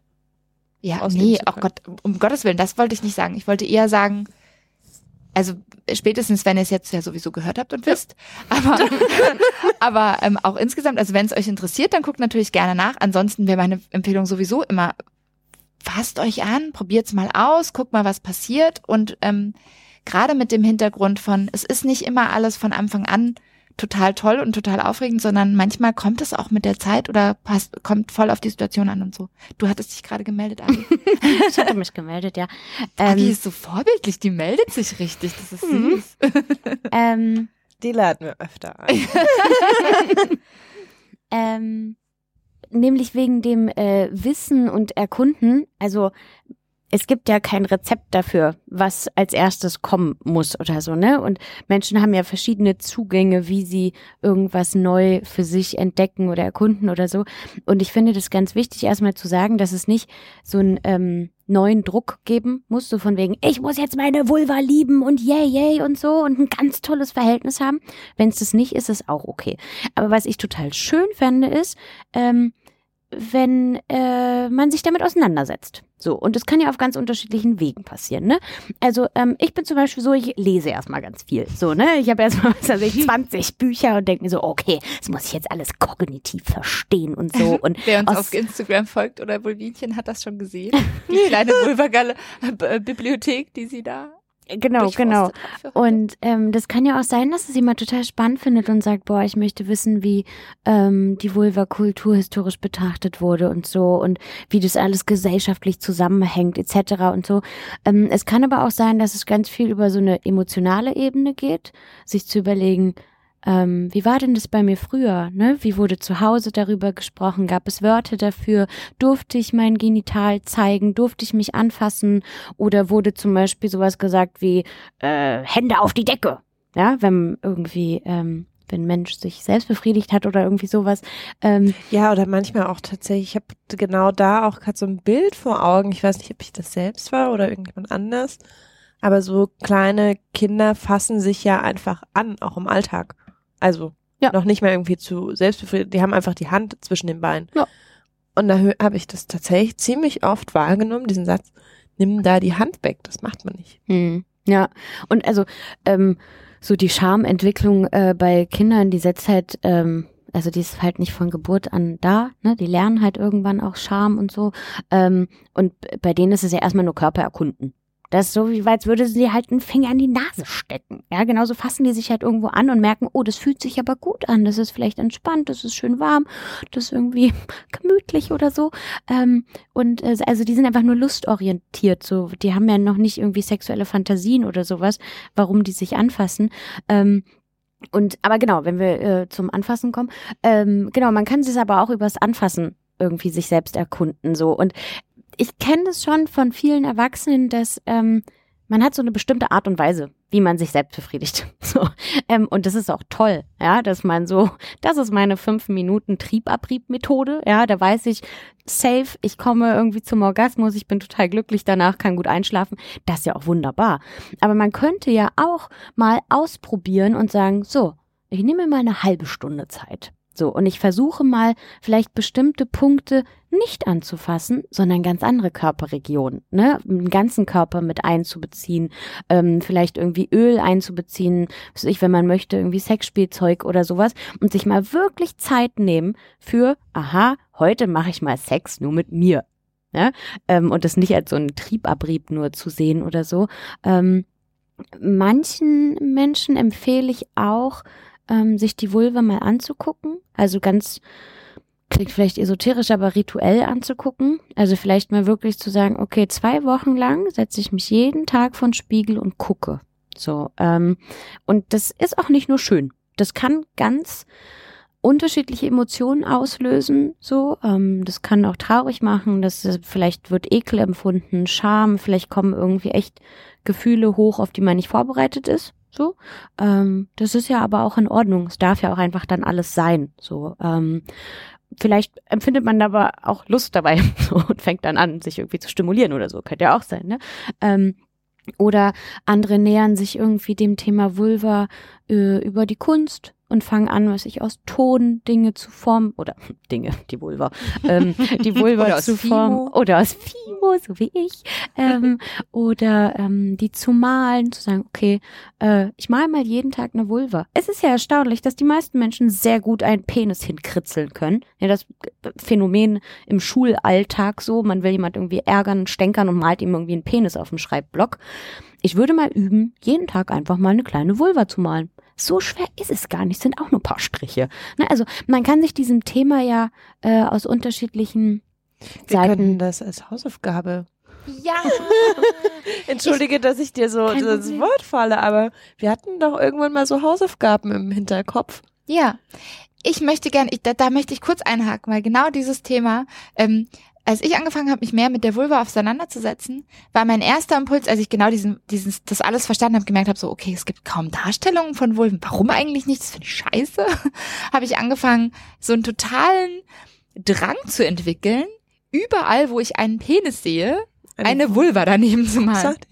Mache ich selten, weil im normalen Alltag, wenn das irgendwo wirklich so gesprayt ist an, an eine Wand, dann stelle ich mich jetzt auch nicht daneben und hole meine Spraydose raus.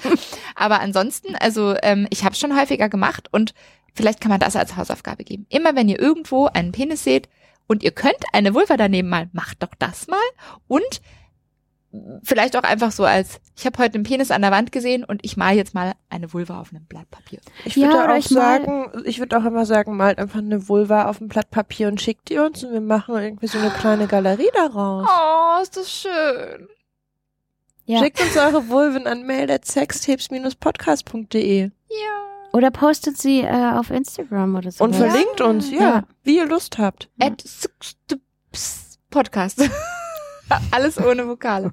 Außer Podcast. Außer Podcast. Also Sextapes ohne Vokale, Podcast mit Vokale. Genau.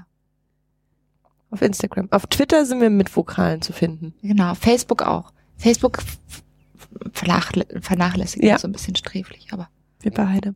Okay, äh, ja. Aber das finde ich ganz schön, dass du diese Vielfalt aufmachst, weil ich dachte gerade so, deswegen habe ich hab ich gezögert und das dachte ich mir so, okay, wir machen halt den Podcast, weil wir wir nähern uns halt irgendwie Sexu Sexualität über Sprache und auch wir zum Teil über Wissen, aber es ist halt genau das, dass es, Mhm. glaube ich, nicht für jeden, für jeden Menschen der gleiche Zugang ist. Und ich wollte halt auch, ich dachte so, wow, vielleicht wird es, fühlt sich das gerade zu krass an, dass der Eindruck entstehen könnte, ich muss jetzt irgendwie ganz viele Bücher lesen und ganz viele Darstellungen angucken, um mich der Klitoris gut Ja. nähern zu können.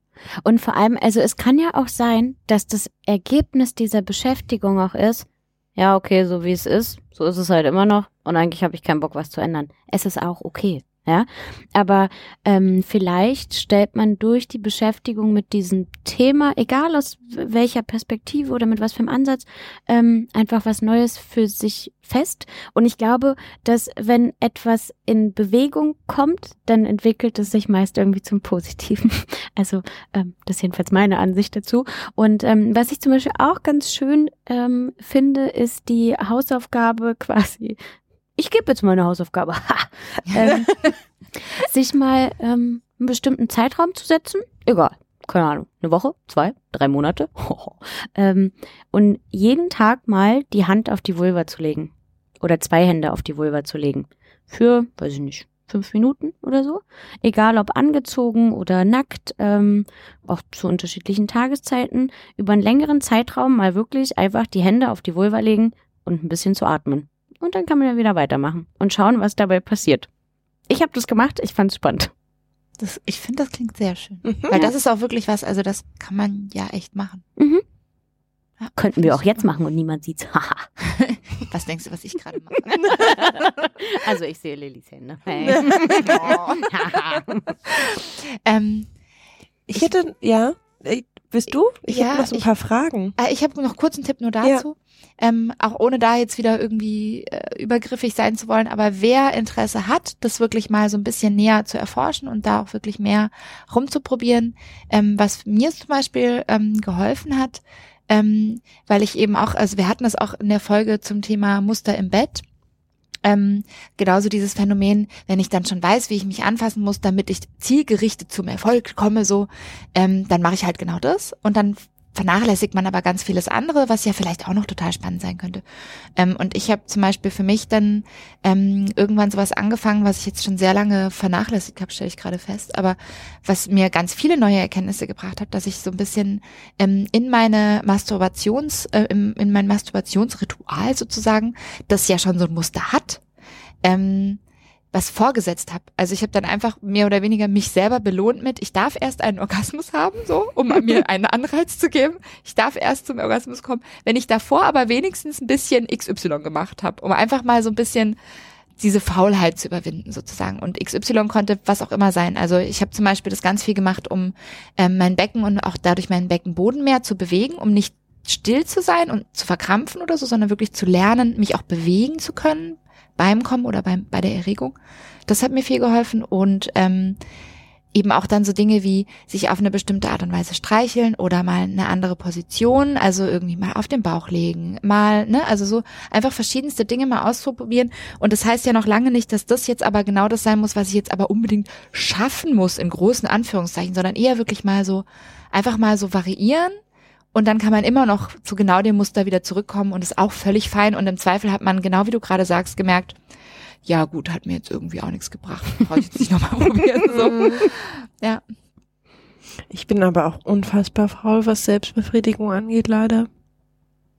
Also, ich nehme mir das immer wieder vor. Mhm. Und ich fand das gerade ganz schön, dass du, dass du das mit dieser, also auch mit diesem Zeitfenster aufgemacht hast. Ähm, weil das genau meinen Alltag auch widerspiegelt. Also ich habe manchmal auch so Phasen, wo ich so denke, ja, jetzt durchbrech mal wieder irgendwie so ein bisschen das Muster. Das ist immer nur so eine fünf Minuten schnelle Selbstbefriedigung, Einschlafen Geschichte. Und dann stehe ich aber da und also ich hatte das jetzt erst irgendwie vor ein paar Wochen im Badezimmer, putze mir die Zähne und denke mir so, hm, jetzt befriedige ich mich gleich selbst.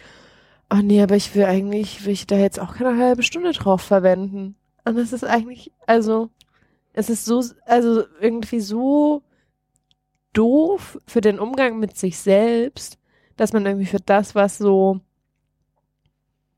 naja, nicht, nicht zent am tr- zentralsten ist, aber eigentlich ja schon, also im Körper so zentral eine riesengroße Rolle spielt. Mhm. Also ich denke ja auch nicht, hm, zweimal am Tag Zähne putzen, voll die Zeitverschwendung. Ich mache Ja, oder eine kurze Nummer Essen. draus. Oh nee. Bei Essen schon wieder essen. Essen habe ich manchmal auch manchmal das Gefühl. Echt? Mhm. Ja, das kenne ich zum Beispiel nicht. Aber dass ich so denke, oh nee, keine lange Selbstbefriedigung, lieber irgendwie schnell. kenne ich auch total. Ja, aber das ist, also ich meine, ähm, das ist halt dann so zielorientiert. Also als wäre der Orgasmus das, was das, weiß nicht, geilste an der ganzen Geschichte ist. Und ich meine, das haben ja viele Menschen, das ist auch völlig in Ordnung, auch irgendwie beim, beim äh, Sex mit anderen Menschen oder so, ist so dieses, ah, Hauptsache beide kommen und dann ist halt vorbei. So, hm, na gut. Aber was mit dem Ganzen davor, das ist halt auch da irgendwie, ich meine, das ist doch das Geile auch, ne? Ähm, und wenn man sich überlegt, okay, wenn ich mit anderen Menschen Sex habe, dann weiß ich nicht, dann gibt es vielleicht mal ganz äh, langen, zärtlichen Kuschelsex, dann gibt's mal vielleicht irgendwie die, pf, weiß nicht, harte Nummer, den Quickie, ähm, dann vielleicht auch so einen faulen Sex, so, oh, so, ach, oh, komm, oh, so. also so, da gibt's ja auch ganz viele Variationen.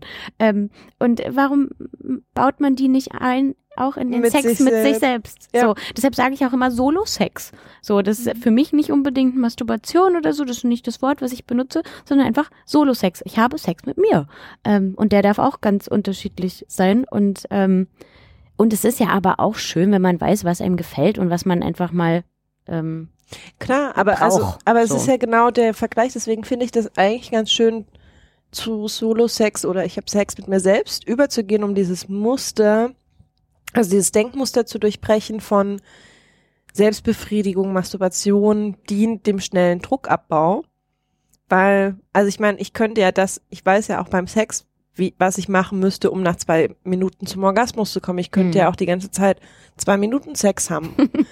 Und auch, also ich habe ja nicht nur zwei Minuten Sex, selbst wenn die Woche anstrengend und stressig war. Das kommt natürlich auch mal vor, aber trotzdem bin ich da ja viel offener für eine Vielfalt, die ich mir beim Solo-Sex weniger gönne oder weniger selbstverständlich gönne. Und ich glaube, da geht's anderen Menschen relativ ähnlich. Mhm.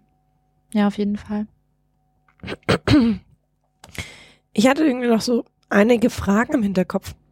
Ähm, du hast es so ganz oft angeschnitten. Also du bist in, in Interaktion, im Austausch mit anderen Menschen, die mit Fragen zu dir kommen. Oder wo du ausgehst, dass sie Fragen haben, weil sie vielleicht noch relativ jung sind und in Schulklassen sitzen.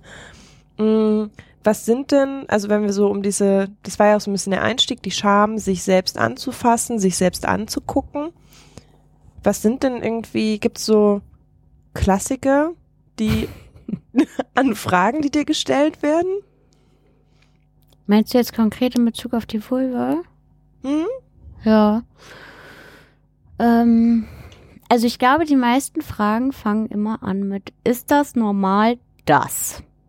So, das ist meist der Anfang. Ähm, und dann, also zu der Form, zum Aussehen, zu der Vielfalt, das wird nicht mal wirklich gefragt, ähm, weil ich, also ich meine, was ich mir nicht vorstellen kann, das kann ich auch irgendwie nicht wirklich fragen. Ähm, aber es geht schon auch viel um, ähm, naja, so Sachen wie, mh, mm, ist das normal, dass da flüssig raus, also Flüssigkeit rauskommt, dass da weißer Schleim oder so rauskommt, ne? Ähm, also den Ausfluss, den wir während des Zyklus haben. Ähm, ist das normal, dass äh, meine Vulva riecht? Ist das normal, ähm, dass da Haare wachsen? Ja, also mhm. die Frage wird auch gestellt. Ähm, hm, ist es normal, dass ich es mag, mich anzufassen? Ne? Also ich mache halt, diese Fragen kommen halt aber auch erst, wenn ich, ähm, wenn ich so eine anonyme Fragebox aufstelle, wo die halt jede einzeln für sich eine Frage auf den Zettel schreiben, reinwerfen. Und ähm, ich meine, ich kenne die ja nicht, ich kenne nicht deren Schrift. Das heißt, es ist wirklich anonym. Ich halte auch die Zettel nicht hoch oder so. Ähm, und auch so Sachen wie, also ich glaube, das ist etwas, was halt ähm, in Gruppen vorkommt, wo halt noch keine sexuellen Erfahrungen da sind, ist immer die Frage, tut Sex weh? So, und ähm, da gibt es dann halt, also das ist immer der, der Link zum, zum äh, vermeintlichen, in Anführungsstrichen, Jungfernhäutchen. Hm, da, da macht sie schon große Augen. Willst du was sagen zum Jungfernhäutchen? Ach, oh, ich könnte. Ja. Ähm, Leg los. Also, Vielleicht können wir uns mal alle notieren, das Jungfernhäutchen ist ein Mythos. Ähm, ich möchte das auch jetzt nicht mehr so nennen. So, ich mhm. sage Vaginal-Corona, finde ich einfach irgendwie besser. Ähm, weil es gibt, also es gibt ja die Vorstellung, dass äh, der Vaginaleingang mit so einer Haut umschlossen ist und dann, sobald da ein Penis eingeführt wird, dann reißt die und dann blutet das und das war dieses berühmte erste Mal Sex. So. Ähm, das stimmt halt nicht ganz, weil ähm, es gibt eine Vaginal-Corona, aber das sind meist ähm, Hautfältchen rund um den Vaginaleingang und ähm, das können mal mehr, mal weniger sein, ein bisschen verschlossener oder offener etc. Ähm, aber es muss ja immer auch ein Loch, mehrere Löcher geben, damit der Menstruationsfluss quasi abbluten kann. Also die Vagina ist nie komplett verschlossen oder sowas. Ähm, das heißt, es muss immer Öffnung geben und es ist auch nicht eine dicke Haut wie an unserer Haut oder sowas, ja, sondern es ist, ähm, es sind Hautfältchen, ganz dünne Haut quasi. Also so wie ich das jedenfalls gelernt habe. Ähm, und die bleibt auch eigentlich bestehen. Also das ist auch dehnbares Gewebe quasi. Ähm, was sich aber natürlich weiten kann, wenn etwas eingeführt wird. Also ein Tampon, ein Penis, ein Finger, ähm, auch durch Bewegung, Sport und so. Ähm, und bei den meisten Menschen blutet das auch nicht wirklich. Also, aber ne, es wird ja aus so religiösen Motivationen ähm, dieser Mythos weiter verbreitet, ne, weil es quasi irgendwie Geschichten gibt wie eine Frau muss als Jungfrau, also sie darf keinen Sex haben vor der Ehe, muss als Jungfrau in die Ehe gehen und als Beweis, dass sie in ihrer Hochzeitsnacht ihr erstes Mal hatte, muss auf dem Laken Blut zu sehen sein. Aber das ist halt bei den wenigsten der Fall, dass das wirklich irgendwie sichtbares Blut gibt oder dass da irgendwie was reißt oder sowas. Das dehnt sich halt. Ich wollte aber gerade fragen, also ich weiß gar nicht mehr, bei mir hat es auch nicht wirklich geblutet, also währenddessen schon gar nicht. Es war eher so danach. Ich habe das eher als das empfunden, was ich immer noch manchmal auch beim Sex habe, dass einfach zu viel Reibung, zu wenig Feuchtigkeit, zu kleineren Verletzungen führen, die halt irgendwie so ein mhm. bisschen Blut nach sich ziehen. Ist das das, was wir als das Blut des ersten Mals, also was blutet, wenn Blut auf dem Laken ist nach dem ersten Mal? Ja, es gibt schon, aber das wird dann, glaube ich, eher wirklich auch als ähm, eine medizinische Indikation gesehen, dass diese Vaginalkorona wirklich sehr eng sein kann. Das kann auch schmerzhaft sein. Aber ich glaube, in den meisten Fällen, wenn es darum geht, dass es etwas weh tut beim Sex, dann geht es mehr darum, dass ähm, die, die Vagina einfach noch nicht so richtig bereit war, ne? Weil ich meine, beim ersten Mal ähm, ist man meist sehr angespannt, man ist aufgeregt, man weiß nicht, wie sich das anfühlt. Wenn wir angespannt sind, sind unsere Muskeln auch angespannt. Die Vagina ist ein Muskel, also ist die auch angespannt und eng. Ähm, das kann dann wehtun, wenn etwas eingeführt wird. Vielleicht ist die nicht feucht genug. Ähm, und ich finde ja auch, dass der Körper auch eine ganz gute ähm, quasi Signalfunktion hat. Ja, also wenn etwas gerade nicht passt und sich nicht gut anfühlt, dann ist es ein ganz gutes Signal, um zu sagen, oh, stopp, warte, ich brauche, glaube ich, noch was. Ich brauche ein bisschen Zeit, ich brauche vielleicht, weiß nicht, vielleicht müssen wir noch ein bisschen rumknutschen und fummeln oder so oder Gleitgel nehmen, was auch immer. Ähm, also ich würde eher darauf tippen, dass es vielleicht ja dann zu ähm, ja zu wenig Feuchtigkeit, vielleicht doch ein bisschen zu heftige Bewegungen, die sich erstmal gut anfühlen im Erregungszustand, aber danach vielleicht doch ein bisschen blutet oder so oder aufgeschuppert ist. Hm. Also ich habe zum Beispiel zwei Dinge. Also ich wollte auch noch sagen, wie es bei mir war, aber äh, was mich noch interessiert ist, hast du deine, deine Vaginal-Corona, wie wir sie ab jetzt übrigens nennen, ähm, gesehen? Also konntest du irgendwas sehen? Hast du das irgendwie bevor du das erste Mal hattest wahrgenommen auf irgendeine Art und Weise? Ich war, ich war kein äh, gut aufgeklärtes Teenager-Mädchen. Ich habe mich nicht angeguckt. Mhm. Ja, weil ich nämlich auch nicht, ich finde es aber total faszinierend. Also, ja. weil ich war durchaus einigermaßen aufgeklärt. Also ich war auch, also ich war, glaube ich, schon recht aufgeklärt. Ich hätte auch wahnsinnig viele Bücher und habe, glaube ich, auch mehr über solche Sachen gesprochen als andere. Aber ich habe mich trotzdem nicht angeguckt. Also das war mhm. so die Scham, die dann doch noch irgendwie mitspielte. Ja, ich habe ähm, mich durchaus angeguckt, auch mit Spiegel und so. Aber erst später. Also ja, ja, genau. Also so, ich habe also vor dem ersten Mal, vor dem ersten mhm. Mal Sex hatte ich mich nicht angeguckt. Später natürlich schon, genau. aber bis zu dem Zeitpunkt, dass ich sage, ich habe, ja. fange jetzt an, meine Sexualität auszuleben, habe ich irgendwie zwar viel über Sachen gesprochen, aber mich nicht angeguckt, deswegen habe ich sie nicht gesehen. Ein bisschen schade. Ja. Und also bei mir war es tatsächlich so, ähm, ich habe geblutet, äh, geblutet, aber schlicht und ergreifend deshalb, und da kommt wieder dieses noch keine Erfahrung rein und so, ähm, ich habe grundsätzlich so ein, so ein Häutchen, also bei mir unten sozusagen, ähm, äh, wenn ich das, äh, wenn ich mein, wenn ich wirklich so meine Schenkel öffne, dann gibt es sozusagen ein Häutchen, das ähm, also äh, oder so ein Teil Haut, der sehr empfindlich ist und der auch sehr leicht reißt. So nach zwei, drei Malen Sex hatte ich den, den Dreh irgendwie raus und wusste, das ist einfach so. Und ich passe auf, das hängt viel damit äh, zusammen, wie der Winkel ist, wie der Penis eindringt, äh, wie viel Gleitgel das, wie feucht es ist und so.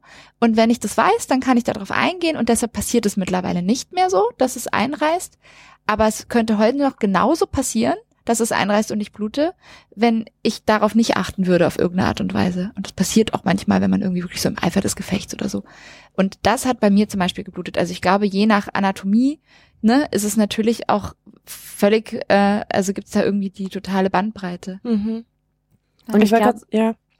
Hm? Ich glaube, was auch ganz wichtig ist zu sagen, ist, ähm, dass kein Arzt, keine Ärztin kann sehen, ob jemand schon mal Sex hatte oder sich ein OB eingeführt hat, also quasi in Anführungsstrichen Jungfrau ist. Das kann man nicht erkennen, ähm, weil dieser Arzt, die Ärztin ja nicht wissen, wie das bei der Geburt aussah. Ne, und es kann sich während des Lebens verändern etc. Und keiner weiß, wie sah es am Anfang aus. Vielleicht hatte man wirklich nur einen ganz kleinen Vaginalkranz um den Vaginaeingang und da war nie wirklich irgendwie so Häutchen, sondern wirklich nur so, ein, so eine Hautfalte irgendwo. Ne?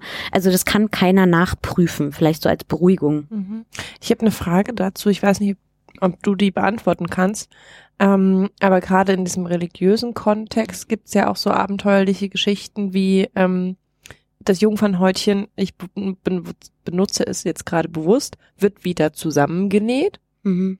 Ja. Also wird dann irgendwie, werden dann fröhlich irgendwelche Hautfältchen auf wilde Art und Weise zusammengenäht, damit irgendwas zusammengenäht ist. Mhm. Also es gibt ähm, verschiedene Praktiken, die auch teilweise familiär weitergetragen werden. Ähm, zu sagen, weiß ich, dass dir die Mama, die Tante, was auch immer, wer sagt, pass auf, ähm, du schneidest dir einfach einen Finger und schmierst das aufs Bettlaken. So.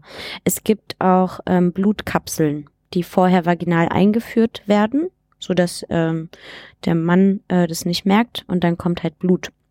Es gibt aber auch ähm, quasi einen kosmetischen chirurgischen Eingriff, wo das Jungfernhäutchen ähm, rekonstruiert wird, wobei Rekonstruktion hier das falsche Wort ist, weil es wird ja nicht etwas wiederhergestellt, was kaputt ist, sondern es wird überhaupt erst gemacht. Ich wollte gerade sagen, deswegen so. frage ich nach, weil ähm, ich auch diese Rekonstruktion ja. wiederherstellen, ja. zusammennähen von Sachen, die nicht da waren und nie zusammengewachsen waren. Genau, also es wird eher hergestellt und das Verrückte ist, dass, ähm, also es kann ja sein, dass es wirklich ähm, so religiös begründet ist, dass ähm, die ähm, Frau, die dann heiratet, äh, wirklich bedroht ist, so, also vom Leben, dass sie irgendwie um ihre Ehre, Familienehre fürchtet oder so.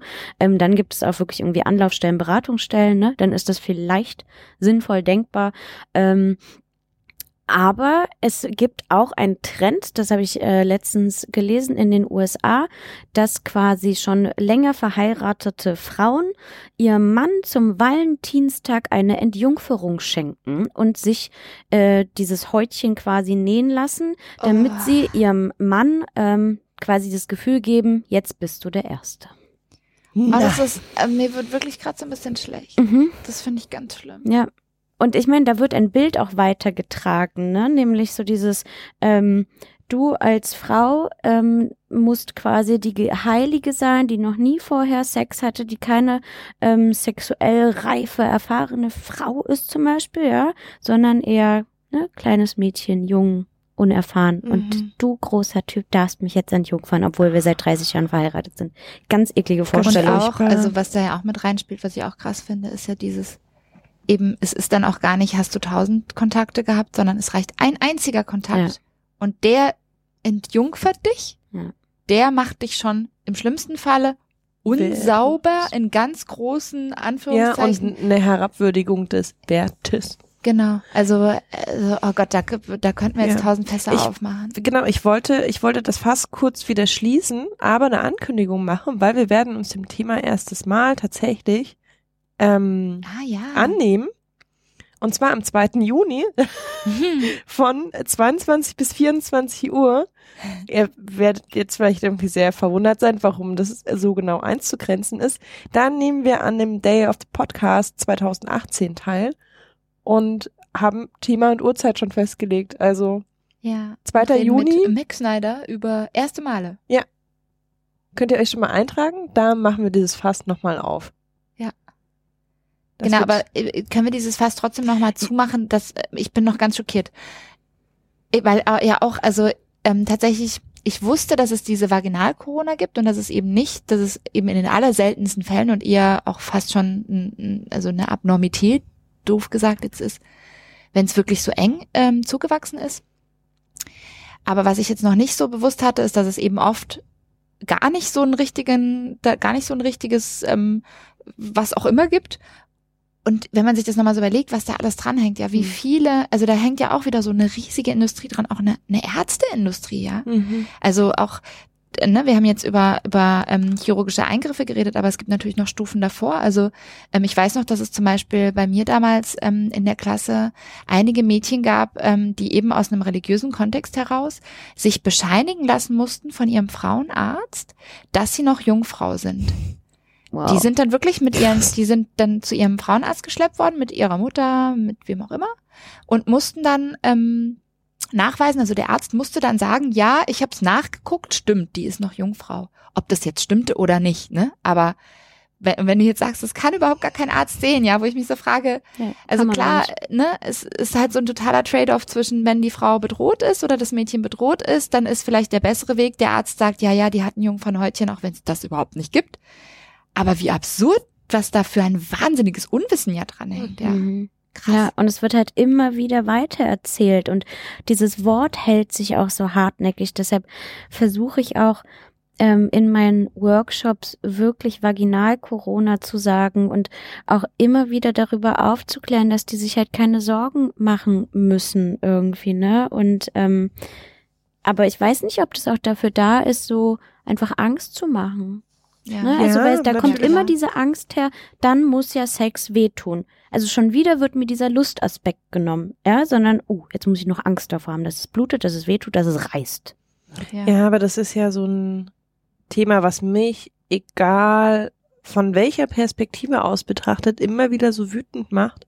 Mm, Also gerade, also gerade was die Sexualaufklärung, wie ich sie in der Schule hatte, Die ja schon viel mehr war als das, was ich hatte. Genau, Beispiel. die schon und die tatsächlich zum Beispiel auch so weit ging zu erzählen, dass die Vaginal-Corona kein Häutchen ist, was zu ist und was verschließt. Also es war schon, also mir wurde es erzählt von, es gibt diese Haut, aber die Haut hat ein, also das Häutchen hat ein Loch, wo zum Beispiel eben die Menstruation, äh, das Menstruationsblut und Flüssigkeit abfließen kann.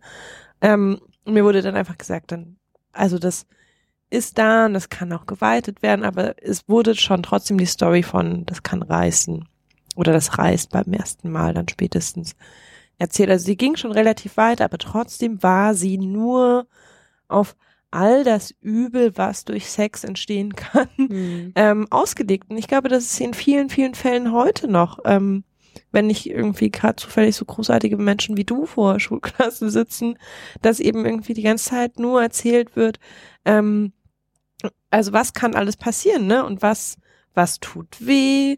Was, äh, wie schützt man sich vor Kindern? Wie schützt man sich vor Krankheiten? Wie schützt man sich vor. Ach so. okay. Entschuldigung. Wie schützt man sich vom Schwangerwerden sozusagen? Ja. ja, ja okay. Ich habe gerade nicht geschaltet. Wie schützt man sich vor Kindern? Ich dachte gerade Kinder, die schlimme Be- Bedrohung, wenn die da so in den Raum kommen und einen überfallen. Aber also es wird ja so wenig zur also zur zur lustvollen Selbstermächtigung ein, an die Hand getreten, äh, an die Hand gegeben, nicht getreten. Oh Gott, wir sind schon so gewaltvoll jetzt. Oh Gott, oh Gott. Und das macht mich da ah. und das zieht sich aber so durch und ich glaube, sie also diese Unterdrückung und Einschränkung, also die, die zielt auf alle Geschlechter, aber ich habe schon das Gefühl, dass sie natürlich noch mal viel stärker ähm, bei der weiblichen Sexualität eine Rolle spielt. Mhm. Ähm, ja. Also, also natürlich, also schon allein durch solche, ähm, also bleiben wir bei diesem Beispiel Vaginal, Corona oder halt dann in der Erzählung Jungfernhäutchen. Also irgendwie diesen Anspruch, Jungfräulichkeit an irgendeinem körperlichen Merkmal festzumachen. Mhm. Also ich meine, ich kann ja auch den Anspruch haben, dass der Mann, mit dem ich irgendwie in die Ehe gehe, schlafe, jungfräulich ist und noch nicht, noch keinen Sex hatte. Man kann es halt, ne? Aber da wird halt erzählt, dass man es ja körperlich nicht nachweisen Genau. kann. Aber Und- genauso wie man es halt an der Vulva nicht erkennen kann. Aber interessant ist, mir fällt ein, ähm, ich hatte letztens einen Workshop mit ähm, SchülerInnen, die waren schon so hm, 16, 17, 18. So, viele hatten einfach auch schon sexuelle Erfahrungen gesammelt und ähm, es ging aber trotzdem um das erste Mal Sex. Und ähm, dann haben wir ganz Also viel penetrieren. ja, Sex, genau. ja. Also Penetrationssex, etwas wird äh, eingeführt. Und ähm, dann hieß es irgendwie so, also wir haben ganz viel über Ängste gesprochen. Ne? Wie ist das, was muss man tun und so, ha, man muss erstmal gar nichts tun. Ähm, und dann habe ich mal irgendwann fallen lassen, wisst ihr was, es kann ja auch sein, dass Jungs auch manchmal Angst haben vor dem ersten Mal Sex. Und alle, weiß nicht, 15 waren so, ja, mm, genau, äh, wovor sollen die Angst haben und so. Also die haben Da das, tut ja nichts weh. Genau, da tut ja nichts weh. Und anscheinend ähm, wissen die ja sofort, was die zu tun haben beim Sex. Und die konnten sich das nicht vorstellen, dass quasi ähm, Jungs, Menschen mit Penis irgendwie ähm, auch verunsichert sein können oder Sorgen haben können und ähm, oder einen bestimmten Leistungsdruck empfinden. Das war für die undenkbar, ne? Also man merkt schon, wie sehr wir uns dran gewöhnt haben, so ja, wir als Frau, wir müssen halt Angst haben, wir müssen uns sorgen, wir müssen uns schützen und so. Mhm.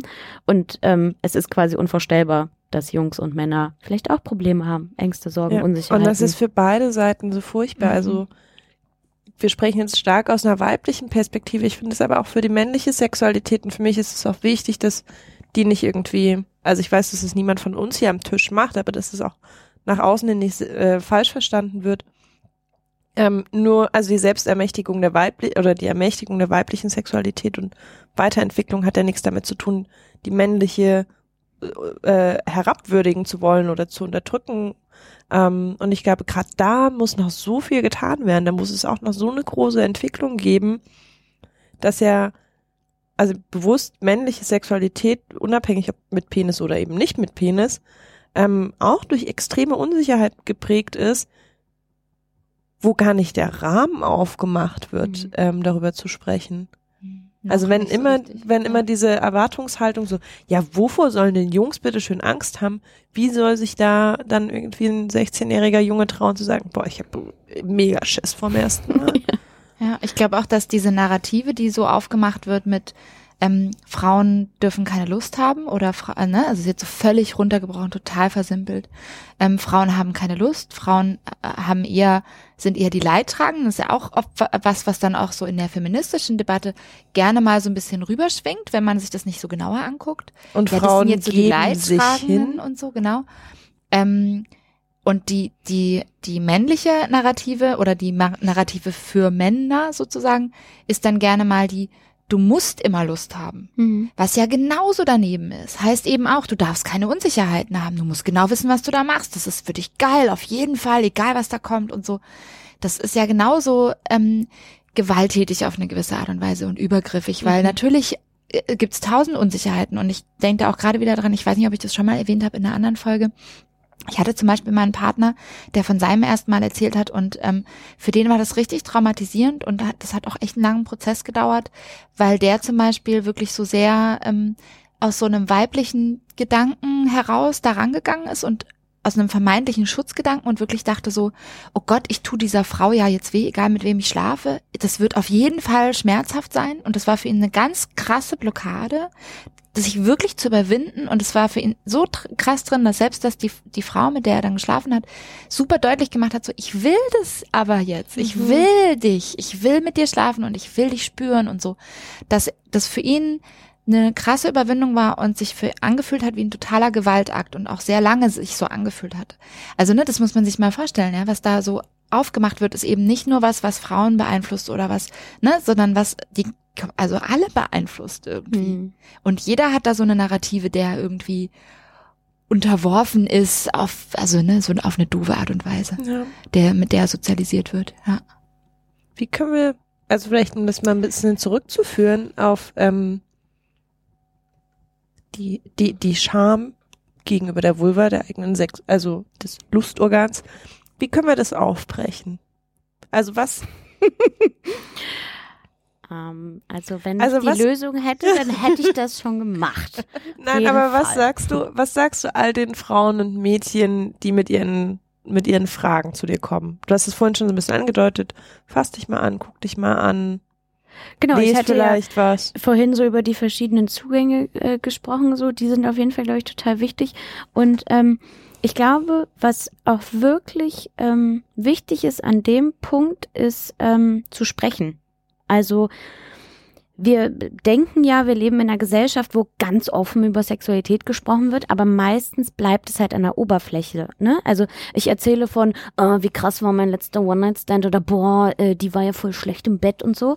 Ähm, aber auch über die Anteile zu sprechen, die vielleicht schambehaftet sind, die verletzlich sind, die ähm, vielleicht ja Unwissen beinhalten und so, das sich mal zu trauen. Und natürlich muss ich das jetzt nicht in einer Bar mit 20 Leuten machen, ja, aber vielleicht mit meiner Partnerin, meinem Partner, mit äh, FreundInnen oder so, ähm, sich da auch mal zu trauen, das Thema aufzumachen, weil ich glaube, das schafft auch Verbindung. Und ich glaube, das ist der ganz wichtige Punkt, warum ich es zum Beispiel auch heute wichtig finde, darüber zu sprechen, ist, dass ähm, man nicht das Gefühl hat, ich bin alleine.